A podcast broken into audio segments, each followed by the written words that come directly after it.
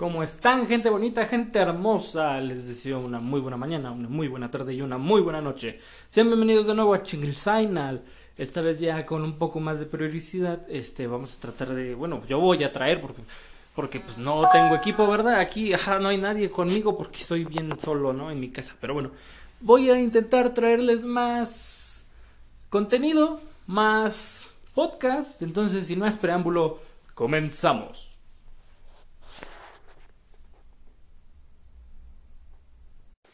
¿A alguien más le encanta la animación stop motion tanto como a mí? Probablemente sí, y probablemente más que a mí. ¿Por qué? Porque yo soy un poco mainstream de aceptarlo.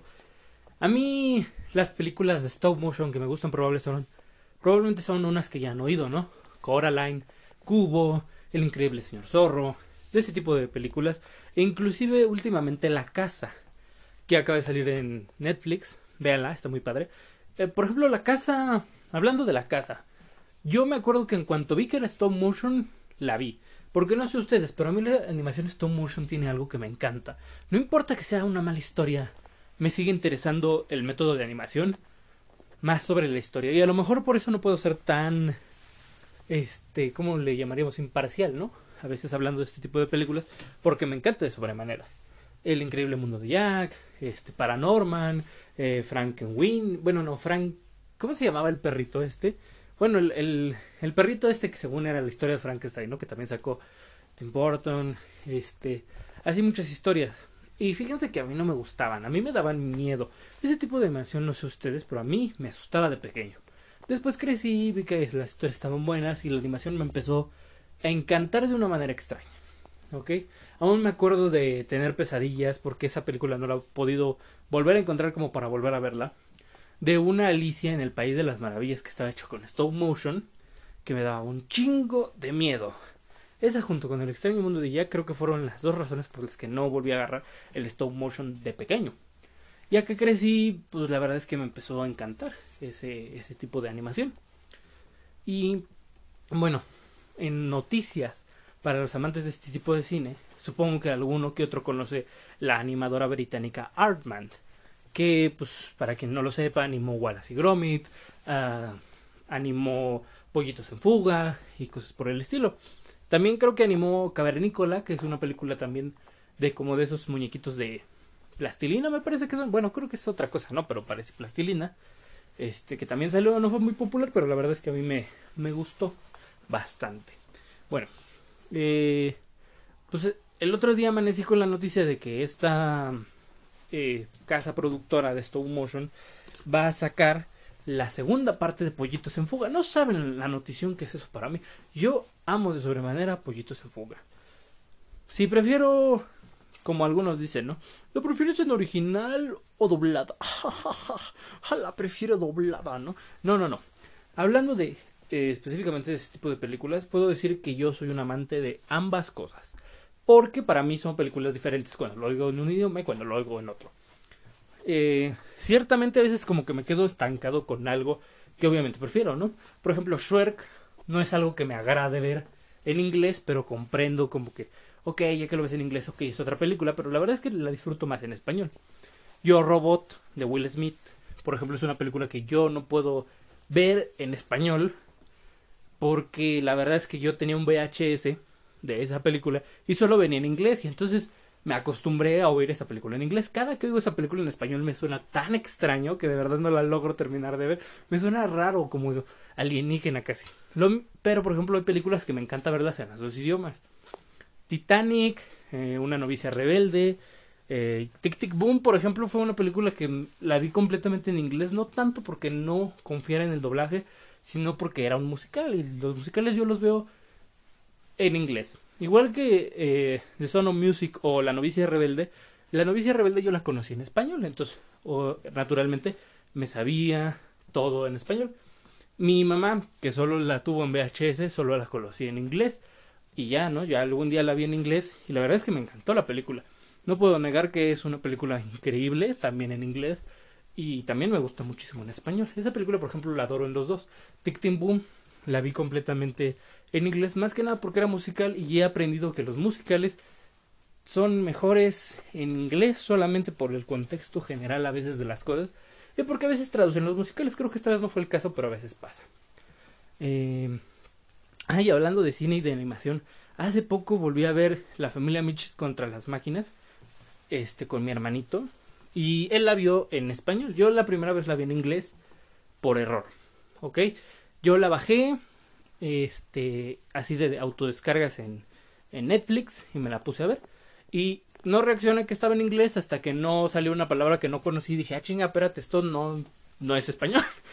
Y, y no, no me tomen como mamón de, no, sí, yo, este, no me di cuenta que era, que era inglés porque soy muy culto. No, no, no, o sea, veo mucho um, contenido en inglés y en español y a veces no me doy cuenta cuando está en un idioma u otro. A no ser que sea una serie que ya conozca mucho, ¿no? Por ejemplo, House, a veces me sale en inglés, en, en Prime, cuando le pico, porque a lo mejor estaba viendo otra serie en inglés, ¿no? A lo mejor alguna caricatura, algo que no tenía traducción, o algo que simplemente quise ver en inglés esa vez. Y por ejemplo es así, luego le hago reacción y digo, ah, no, esto no está bien. Cosas que no conozco, como la familia Mitchell, la primera vez que la vi, la verdad es que eh, no me disgustó, me gustó mucho y la disfruté muchísimo. Y yo recuerdo bastantes diálogos en inglés, o recuerdo al menos la historia diferente un poco a como ya que la vi doblada con mi hermanito, porque cuando la vi doblada con mi hermanito había muchas frases como échale ganas, cosas por el estilo que me suenan raras, ¿no? Porque en mi mente no lo recordaba así. Entonces, curioso por lo menos, ¿no? Este, ¿de qué estaba hablando? Ah, sí, sí, sí. Bueno, el punto es que Arman va a sacar la parte 2 de Chicken Run. Y eso es lo importante, ¿no? Ahora, sobre musicales, ya dije algunos, ya les dije mi opinión del doblaje. Bueno, aquí va mi opinión general del doblaje, ¿ok? Agárrense. Mi opinión sobre el doblaje es que está muy bien. Es algo muy bonito. Y cuando tiene mexicanismos, la verdad es que lo adoro más. No en todas las cosas, porque hay unas cosas que nunca conocí con mexicanismos y entonces me suenan raras. Por ejemplo, Ratatouille es una película que siempre me vi con español mexicano, porque así venía en el disco. Y siempre me lo vi así, en español mexicano. Así de, recuerdo muy bien a la rata, al papá este diciendo, ahora dónde están esos squinkles, ¿no? Siempre me acuerdo de eso. Y cuando lo dicen en el español neutro ahora de Disney Plus, la verdad es que no me acomodo. Y a veces quiero volver a agarrar ese disco y volver a poner el español mexicano porque no me suena igual. No, no tiene ese sabor. Por ejemplo, Batman, The Movie. Bueno, Batman Lego, la película o de movie, este es de las mejores películas que ha salido de Batman. Creo que muchos fans de DC, muchos fans de Batman pueden estar de acuerdo conmigo de que es una de las mejores películas de Batman que ha salido. A mí la verdad es que esa película me encantó. Y no les voy a mentir, el doblaje mexicano de esa película es una joya de la humanidad. Me encanta. Ahora, por ejemplo, hay cosas que nunca vi con mexicanismos y me suenan raras, ¿no? Como Los Increíbles. Es una película que nunca vi con mexicanismo siempre la vi en español neutro. Sepa la bola por qué. Pero, este, me suena muy extraño cuando hago con mexicanismo. Digo, no, esto no, no me suena bien, ¿no? Y la cambio. Entonces, a, mí en mi opinión general es que el doblaje está muy bien. No es para todo. Creo yo que hay ciertas cosas que podrían quedarse en su idioma original. Este, pero también entiendo que tampoco hay que ser mamones, ¿no? O sea, hay gente que no sabe inglés, no, no seas mamón, ¿no? Ahora bien, no, con esto no me refiero a que no me guste el doblaje en algunas cosas que ya trajeron. A mí me encanta el doblaje. Creo que es un trabajo muy bonito. Creo que es algo que, pues obviamente es importante, al menos en, en nuestro mundo de gente que habla español y que no se sabe todo en inglés. Este, y pero también adoro yo muchísimo, muchísimo, muchísimo las cosas en inglés. Y hay veces en que eso ayuda, ¿no? Por ejemplo, aquí va un ejemplo de partes en las que a mí me importa o no me importa tanto que esté doblada, ok, sí, ¿no? Y pues, la ventaja, ¿no? De no ser tan mamón respecto al asunto es, por ejemplo, no sé si ustedes vieron Hora de Aventura. A mí en lo personal, cuando Jake le cambian la voz, deja de ser Hora de Aventura tan padre, y yo casi siempre que llego a ese capítulo le cambio el idioma y lo empiezo a ver en inglés. A lo mejor será muy mamón, todos dirán, ah, qué mamón este güey, pues la podría seguir viendo, ¿no? Pero cuando le cambian el tono a Jake, cuando ya no dice sus cosas, cuando ya no dice todas sus de eh, calmantes, bueno, tú tranquilo, yo nervioso, cosas por el estilo, pues, o ese tipo de cosas, a mí pierde la esencia de Jake y se me hace más aburrida de ver la serie. Entonces le cambio a inglés. ¿Por qué? Porque ya estoy, también conozco las voces en inglés. Ustedes dirán, ¿por qué? ¿Por qué conoces las voces en inglés? Pues porque a veces aquí en Latinoamérica, como todos ustedes sabrán, doblan primero hacen el episodio y después lo doblan. A veces pasaba que se estrenaba una o dos semanas antes en Estados Unidos y no tenía doblaje. Y entonces tenías que ver las cosas en inglés. Lo mismo me pasa con Steven Universe. Steven Universe es una serie que puedo ver tanto en inglés como en español. ¿Por qué? Porque yo, si bien la veía en español aquí y todo ese pedo, uh, la, la, verdad es que estoy también acostumbrado a que cuando salía el capítulo nuevo lo veía en inglés, ¿no? Entonces también me acostumbré a sus voces. La película, por ejemplo, de Steven Universe, de plano ahí sí odié horriblemente el doblaje y me la vi completamente en inglés. Y de esa película me sé todas las canciones en inglés. Y lo cierto es que hay varias canciones porque, pues obviamente, ¿no? O sea, se pierde un poquito ahí como la cosa de las canciones en español. No digo que toda, porque hay muchas canciones que sí me sé en español. Pero este, si se pierde un poquito, entonces hay varias canciones, por ejemplo, de Steven Universe, que yo me las sé completamente en inglés. Porque en español nunca me generaron esa. ¿Cómo llamaríamos? Como ritmo. Nunca me parecieron muy rítmicas, muy que me las pudiera aprender y cantar y cantar. Sin embargo, en inglés, obviamente, pues, el autor escribió las canciones, las hizo, jodo, el pedo. Y pues sí son pegajosas, ¿no? No voy a negarlo. Son muy pegajosas y me encantan. Entonces, eso, ¿no? Eso. Eh, ¿Qué más les iba a contar? Bueno, vean Chicken Run 2 cuando salga. Parece que va a ser un proyecto de Netflix. La verdad es que estoy emocionado. Me preocupa. Ah, justo por eso lo comentaba todo lo del doblaje que me desvía un chingo del tema. Es que estoy un poco preocupado del doblaje. Porque yo, no sé ustedes, yo no soy tan ducho para el doblaje. A mí tengo un, un amigo que sí le sabe un chingo y me dice, este güey es tal, este güey es tal, este güey es tal. Y sí, no, pues ya no salió porque pues ese güey ya se murió. No, y este güey es tal, y este güey es tal. Y yo digo, está cabrón, porque se sabe un chingo de doblaje. Y lo admito. A mí también me emociona cuando conozco a los que hacen el doblaje, cuando conocí al que hace la voz del señor Bones y todo este pedo. Cuando conocí al que dice, oye, tranquilo viejo. Cuando conocí a quien hace a Ladybug. Cuando conocí, o sea, cuando los conozco, obviamente, a mí me causa muchísima impresión. Digo, wow, es ese güey, esa es mi infancia, ¿no? Ese güey es el que hace la voz de mi personaje favorito. Está muy cabrón ese güey. Este. Y de Chicken Run, la verdad es que no estoy informado de cómo se hizo el doblaje, dónde se hizo el doblaje, quiénes fueron los dobladores, bueno, los actores de doblaje que participaron. Y este. Entonces, estoy muy, muy nervioso porque no sé si va a ser el doblaje. Y honestamente no estoy seguro si alguno ya se murió porque tampoco sé qué tan vieja es esa película. Lo que sí sé es que estoy muy muy feliz de que vaya a salir otra. Y yo me acuerdo que la primera vez que vi Pollitos en Fuga en inglés fue por trabajo. Casi que bueno, no por trabajo, por escuela. ¿No? Porque yo iba a sacar todas las frases interesantes o que no entendiera, ¿no? Y como es inglés británico, fíjense esto, es curioso. Nunca capté que Arman era una productora británica. Además de todos, obviamente, todos, todas las cosas que uno podría decir que, ah, sí, sí, sí, es británica, claro que sí. Nunca caí en cuenta de eso hasta que, ¿cómo se llama? Hasta que no puse esa película en inglés y vi todo este pedo, ¿no? Y yo, guay, está cabrón ese pedo. Ahora, por ejemplo, hay, hay, hay ciertas cosas, ¿no? Como Certifiable, I'm Knocker, Cheers, que se dicen mucho, Fancy That, cosas por el estilo. Que yo dije, ah, esta película está bien padre, ¿no?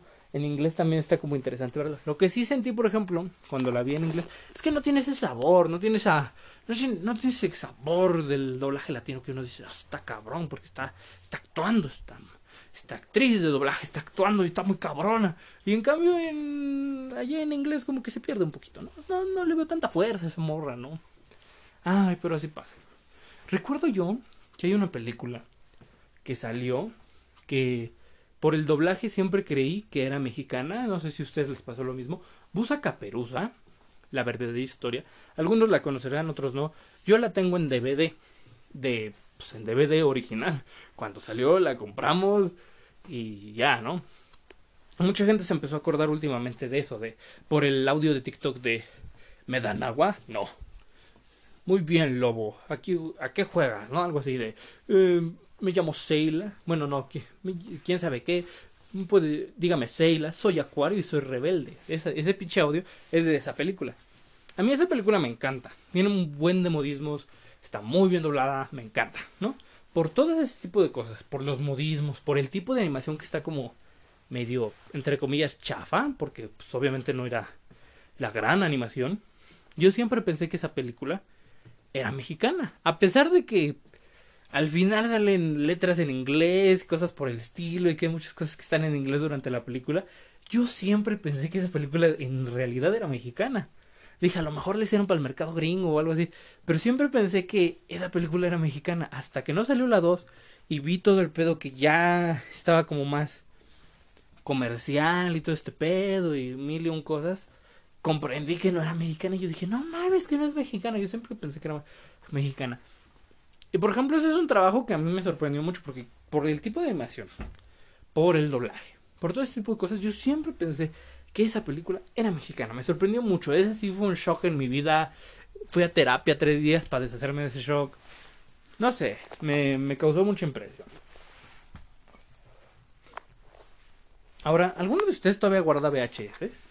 Yo todavía guardo mis VHS. Y ustedes dirán, ¿por qué? No sé, algo tiene el VHS. Se oirá muy mamón, como los güeyes que dicen, no, es que el LP suena mejor. No, es que como que la cinta suena mejor. Yo no les voy a decir se ve mejor. Tiene algo. Tiene algo que me agrada a la vista. A lo mejor es que se ve mal.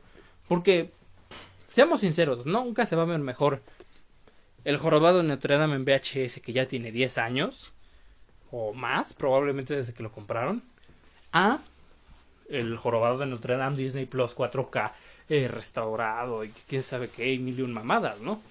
Pues no, no se va a ver igual. Y obviamente se va a ver mejor el jorobado en Notre Dame en Disney Plus, con tu pantalla OLED, acá chingón, ¿no? A 4K, no sé, mamadas así. Por ejemplo. Y nunca se va a ver mejor que el VHS. Sin embargo, por alguna extraña razón, prefiero ver el jorobado en Notre Dame en mi VHS. Este, pues digo, en VHS, en mi tele viejita. ¿Por qué? No sé. A lo mejor por lo mismo que sigo teniendo una tele viejita de estas de Er, tubos catódicos, ¿no? Porque algo tienen estas pinches teles, algo tienen este pinche VHS que a mí me encanta. Por ejemplo, aquí tengo VHS de Tintán, tengo VHS de Garfield, tengo yo las caricaturas originales de Garfield en VHS, esas madres han de valer un chingo. O a lo mejor no.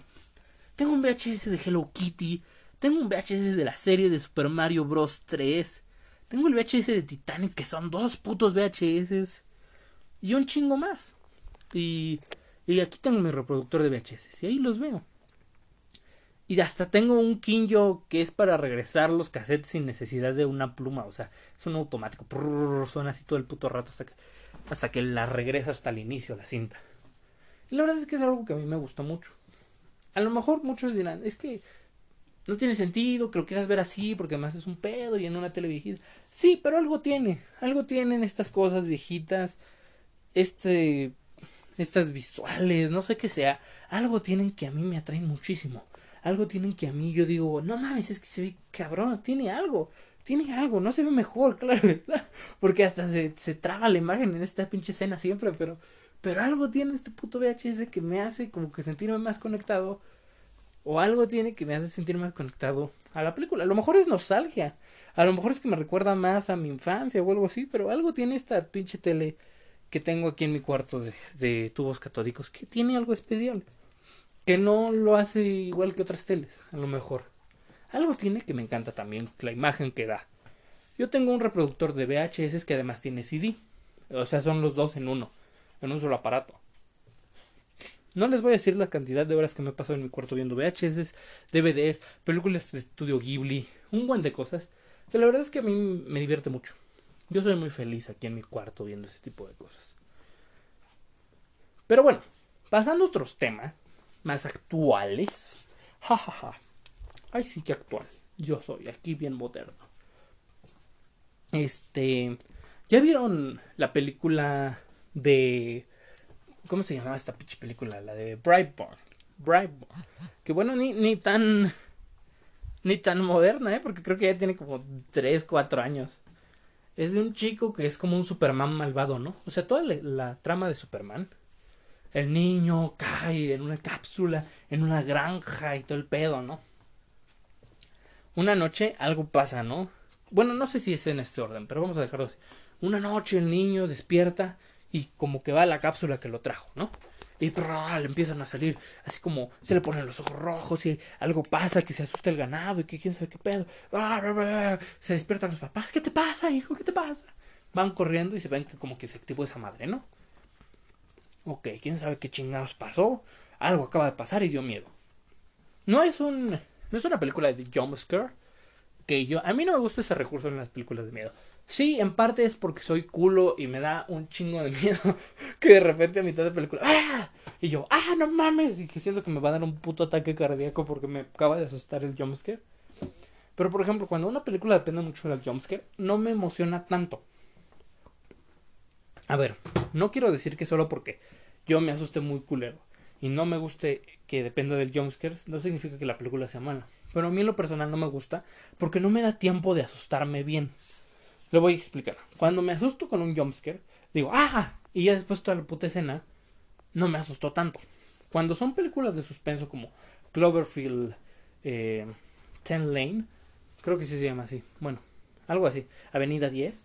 Por ejemplo, esa pinche película me tuvo en el borde del asiento de la sala del cine toda la puta película. Y yo estaba nervioso y me estaba cagando. Y, y cuando salí estaba súper emocionado porque dije, no mames, esta película me hizo cagarme. Como toda la pinche película en el borde del asiento, bien puto nervioso de que no sabía qué iba a pasar. Eso es lo que me gusta, que me asusten un ratote. Para que me saquen un pedo del 10 todo el puto rato sin saber qué va a pasar. Y después ya, ay, ya se acabó. Y las de jumpscare como que sí me gustan, pero no tanto. ¿No? Bueno, eso es punto de parte. Entonces este pinche niño pasa eso, ¿no? Se enamora de una niña, quién sabe qué madres y así. Y entonces empezamos a pasar lo mismo que Superman. Tiene poderes, ay cabrón, este güey está muy cabrón, ¿no? Ay, ay, el niño tiene poderes. Pero como en el cine te salían trailers de terror, como que sabes que esto no va a acabar bien, ¿no? Pero bueno, si no lo has visto, no veas trailers de terror antes porque te vas a spoilear un poco. bueno, además de lo que ya les spoileé. Este, y entonces este pinche niño, este, se empieza como, se le empieza a ir el pedo muy cabrón, ¿no? Y entonces, este, a mí me gustó mucho esa película. El final se me hace bastante, entre comillas, realista. No sé, es una película que les recomiendo porque está muy padre para mí. Me gustó, la vi. 10 de 10. Bueno, no, no tan... 7 de 10 le deberían dar un Grammy, ¿no? Algo así. Aunque los Grammys sean de música. Le deberían dar uno. ¿Por qué no? Se la merece, pinche película chida. Ahora, vamos a continuar. ¿Qué más? ¿Qué más? ¿Qué más? Ah, ¿no han visto este pinche anime que se llama quién sabe qué? Su puta madre Senpai Osai, quién sabe qué. Está muy padre, a mí me gustó. La verdad es que últimamente ya no ando viendo animes como shonen o shoujo, bueno, entre comillas shoujo, que sean puro shoujo, shoujo, pues. Porque me aburren un poco. No digo que estén malos, porque obviamente de repente salen unos muy buenos. Y yo digo, ok, lo voy a ver como Natsu no Taisa, que la verdad es que lo estoy viendo, no, está chido. Y así. Pero me gustan más los de Slice of Life, que serían, mm, ¿cómo sería la traducción? Algo así como, algo así como eh, pieza, como parte de vida, no, como una rebanada de vida, algo así. Bueno, el punto es que son animes que hablan de la vida, de situaciones de la vida cotidiana, de cómo lo lidian los personajes, a lo mejor tienen un problema personal, un problema de inspiración. Esos me sobremanera me encantan. Hay un anime que se llama Barakamon, así supongo que lo pueden buscar, Barakamon, con K. Este está muy muy bonito, es uno ese puedo decir con seguridad que es uno de mis animes favoritos junto con Jormungand y probablemente alguna película de Studio Ghibli, pero por ejemplo, no sé, las películas de Studio Ghibli no sé si cuentan como anime, creo que no. Pero bueno, por ejemplo, Barakamon, Jormungan, este que acaba de salir de Osai Senpai, quién sabe qué chinga madre. Que yo digo que sí podría catalogarse entre romance, pero me pareció más Life of Life. Me encantan muchísimo de sobremanera, de verdad que los disfruto mucho, porque son relajados, veo el desarrollo del personaje. A veces me puedo identificar, no, este güey no sabe qué hacer con la puta escuela, yo también me siento así, cabrón. Yo también me siento así. Este güey está metiendo en un pedo en el trabajo. Yo también me siento así, güey. O a lo mejor este güey no sabe qué hacer con su vida y se fue a una isla desierta. Yo quisiera hacer eso, güey, pero tengo que botas ir a la escuela. Entonces no puedo ir, dar el lujo de irme para allá. Pero está bien, güey, te entiendo. Esas cosas a mí me encantan de sobremanera. No sé, se me hacen bonitas. y se me hacen tranquilas, ¿no? Por ejemplo, el de Yakuza Amo de Casa, si alguien lo ha visto, también es un poco ese tipo de anime que tratan de la vida, no tanto de, de acción y, y, de romance, ¿no? Un poco más de la vida cotidiana. Y este güey era un yakuza, que para quien no sepa es la mafia japonesa, que se vuelve amo de casa. Así tal cual, el, el anime se llama así, de yakuza amo de casa. Entonces, obviamente, pues de eso se trata. Y habla de muchas situaciones de la vida, de la vida diaria. No sé ustedes, yo la verdad es que sí pasé un buen unos buenos tres años como amo de casa. Bueno, no de amo de casa, pero más o menos. Mi, mi mamá incluso a veces dice que yo soy la señora de la casa. ¿Por qué soy la señora de la casa? Durante tres años algo pasó en mi casa, que obviamente ahorita no es el, no es el momento ni el lugar ni el espacio para compartirlo. Pero básicamente lo que pasó fue que yo estuve yendo a la tienda y seguí yendo a la tienda hasta hace poquito y sigo yendo a la tienda. Entonces lo que pasa es que yo soy el que se sabe los precios de las cosas, ¿no? Yo sé que un kilo de tortillas hechas a mano, acá con la señora, cuestan 24 pesos, ¿no? Y sé que en la tortillería cuestan 12. Ah, chinga, nadie se sabe eso en la casa. Yo sé que el cuarto de queso cuesta 25 y el medio cuesta 45, pero si quieres queso artesanal te cuesta 60. Yo sé ese pedo. Yo sé en cuánto está el kilo de jitomate, en cuánto sale un aguacate, en más o menos cuánto va a salir las uvas, en más o menos cuánto salen las manzanas en más o menos cuánto sale el plátano, en más o menos cuánto sale tal, tal, tal. O sea, lo puedo calcular. Puedo decirle perfectamente a mi jefa, dame un billete de 500, voy por la comida. Y me van a sobrar 200, probablemente. O 100 y cacho. ¿Por qué? Porque yo sé en cuánto está el kilo de pollo, yo sé en cuánto me va a salir, yo sé en cuánto me va a salir la carne y ese tipo de cosas. Entonces por ese tipo de cosas a veces mi jefa me dice, es que tú eras amo de casa, casi casi, tú eres, la, tú eres la señora de la casa, entonces tienes que aprender mañas de señora de la casa también, ¿no? Entonces, por ese tipo de cosas, me identifico a veces con ese güey, con el de, de Yakuza amo de casa, porque yo efectivamente hubo mucho tiempo que estuve lavando ropa, que estuve limpiando pisos, que estuve cocinando, que estuve yendo por las compras, mientras los demás hacían otro pedo, ¿no? Y me la pasé así, tres años más o menos, en que estuve ahí duro y dale con ese pedo. Ese, por ejemplo, anime, Ah, sí, uno puede decir está tranquilón porque habla de cómo hace la comida y cosas por el estilo. Yo me identifico un chingo con ese güey porque efectivamente yo fui amo de casa casi casi. Obviamente yo no hacía todo. No, tampoco les voy a decir, no, si yo estoy muy cabrón, yo pude ser amo de casa. No. Obviamente no hice todo, pero sí hice bastante. Y entonces a veces me siento identificado con ese güey, así de, jajaja, ja, ja, ¿cómo es que ese pendejo no sabe cómo usar una lavadora? Jajaja, ja, ¿cómo es que ese pendejo no sabe cocinar? Jajaja, ja, ¿cómo es que ese güey no busca las ofertas de los cupones de la horrera para ir a comprar eh, jitomates a la dead? No, más barato. O cómo es que no aprovecha el ofertón que viste en, en tu de cupones de tienda y, y fuiste por el pescado, las croquetas de pescado que estaban súper baratas ese día, ¿no? Este, o cómo es que no sabes hacer, hacer esto o aquello, ¿no? Entonces me identifico mucho con eso. Y es lo que me gusta de este tipo de animes. Son tranquilos, hablan de la vida diaria. Son situaciones a veces con las que te puedes identificar. Y sobre todo se me hacen... Uh, no sé cuál sería la palabra en español ahorita. Porque lo primero que se me vino a la mente fue wholesome. Pero son animes que son muy wholesome. Si alguien gusta buscar la traducción de eso, porque ahorita no tengo dónde, lo puede buscar. Pero son eso, muy wholesome. Um, a mí la verdad es que me calientan el corazón. Eso es lo que quiero decir. A mí me calientan el corazón, me llenan de amor, me dan ganas de ir a abrazar a mi familia, me dan ganas de ir a jugar con mi hermanito, todo este tipo de cosas, ¿no? Entonces, pues eso. Vean, um, no sé, el Kiyoshi. Vean Kiyoshi no Me Dragon, vean Barakamon, vean De Amo de Casa Yakuza, vean Brightborn, vean las películas que nos ofrece Netflix porque está muy bonito. Vean Chowder, que ya salió en HBO. Vean Alf, que también regresó. Y no en forma de fichas, en forma de serie de HBO. Y poco más. Les agradezco mucho por estar aquí. Ya me tengo que poner a hacer tarea. Porque si no mal recuerdo, tengo que hacer como cuatro series de ejercicios. Me acabo de echar cuatro shots de tequila. Y no estoy en las mejores condiciones para ponerme a hacer tarea. Pero la tengo que hacer. Entonces, les agradezco mucho por pasarse aquí. Espero que les guste oírme hablar pendejadas por casi ya media hora. Espero que vuelvan. Espero que lo compartan. Espero que lo descarguen. Espero que le digan a su amigo, óyeme, oye este pendejo, aunque sea un rato, ¿no? Está muy cagado, se me hace a mí. Habla de cosas muy interesantes. O al menos no interesantes, pero sí habla un chingo. Y eso es interesante para mí. Bueno, sin más que agregar, sin más que decir, y sin otra cosa, les deseo, por si no los vuelvo a ver, muy buenos días, muy buenas tardes y muy buenas noches.